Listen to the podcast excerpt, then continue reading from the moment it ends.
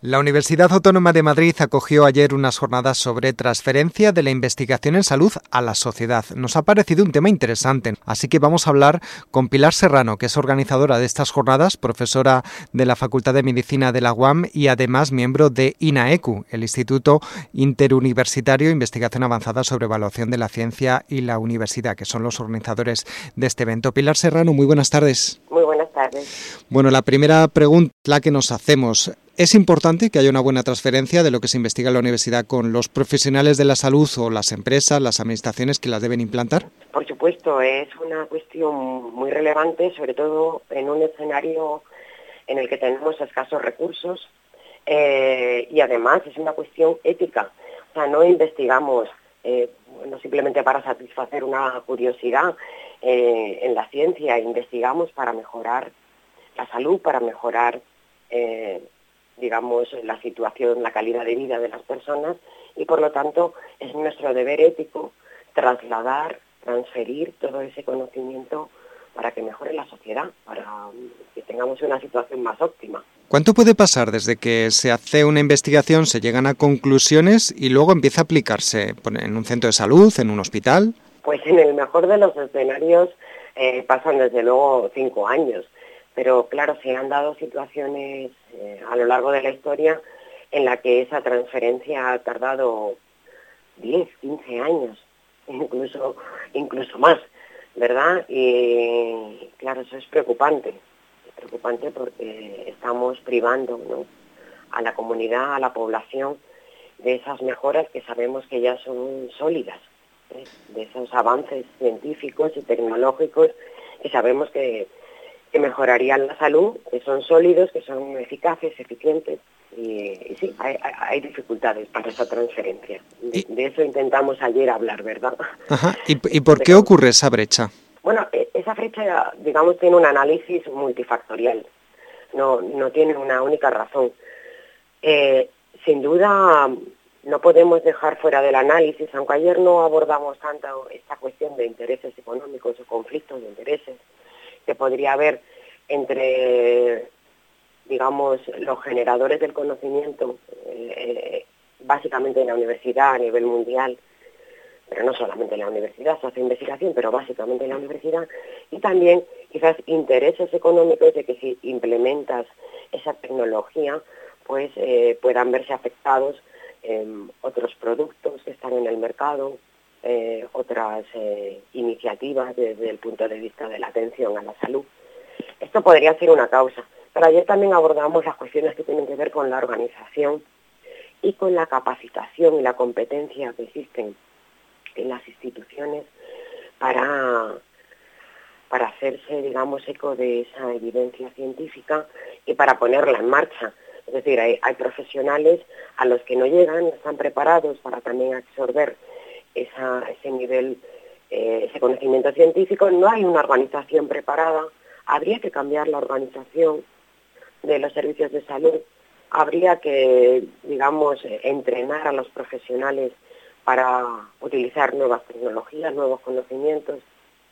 Y eso fue un punto muy importante de ayer, el, intentar eh, hacer ese análisis que, que iría dirigido a investigar sobre cómo funcionan los servicios de salud y cuál es el perfil de sus, de sus profesionales, cómo están de preparados para realmente absorber toda esa evidencia científica y ponerla en marcha. ¿Y qué tipo de conocimientos generados en la universidad pues han tardado en aplicarse en, la sociedad? Sí, bueno, yo creo que eh, un ejemplo, digamos, bastante eh, elocuente, que además ha sido pues puesta de manifiesto en los últimos años de manera reiterada y que la población puede conocer eh, bien es el tema, por ejemplo, de las, de las hormonas eh, femeninas que se, que se empezaron a utilizar pues en la década de los 90 pues para mejorar los síntomas en la menopausia e incluso se, preveía que pudieran tener un efecto beneficio, beneficioso a nivel cardiovascular para la mujer de protegerla. Y se empezaron a utilizar eh, de una manera pues muy extendida, muy extendida en muchísimas mujeres en, esa edad, en la menopausia, y se empezó a ver, eh, pues hace más de 10 años, como tenía un impacto no solo no beneficioso, sino negativo, a través de varias investigaciones de gran tamaño, además de muchísimas mujeres, como, el estudio americano de el Women Health Initiative. Y, y esto se empezó a comunicar eh, en artículos científicos, en informes técnicos, advirtiendo de que no era eh, beneficioso ese uso indiscriminado de, estas hormonas y bueno, pues eh, hasta prácticamente 10 años después de, los primeros informes no empezó a eliminarse ese procedimiento protocolizado prácticamente.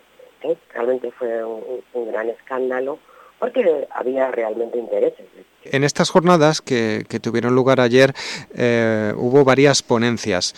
Sí. Una de ellas eh, se titula Transferencia de la investigación a los servicios de salud, implementación de guías de práctica clínica, a cargo de José Miguel Morales Asencio. También es uno de los temas clave ¿no? en, esta situación.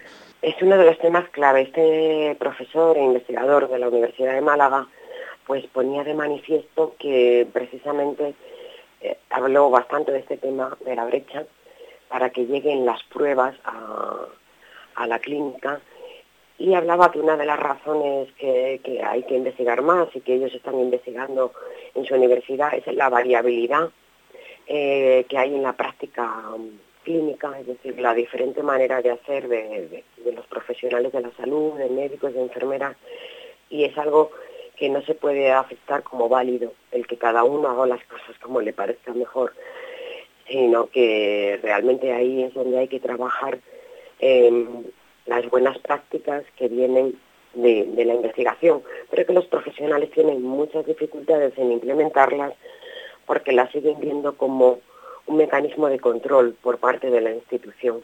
Y, y ese, ese mecanismo de control que ellos sienten que, que puede estar poniendo en marcha la institución hace que tenga muy poca adherencia a las guías de práctica clínica.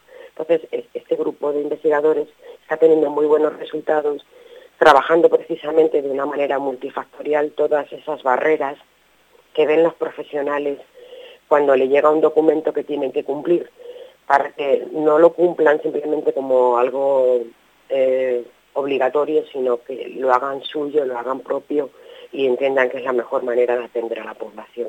Están trabajando estas barreras de, incorporación de la evidencia científica en los profesionales a través de, bueno, de estrategias de acercamiento y de comunicación con los implementadores, que son los proveedores, los médicos, las enfermeras, los trabajadores sociales, los psicólogos en los servicios de salud.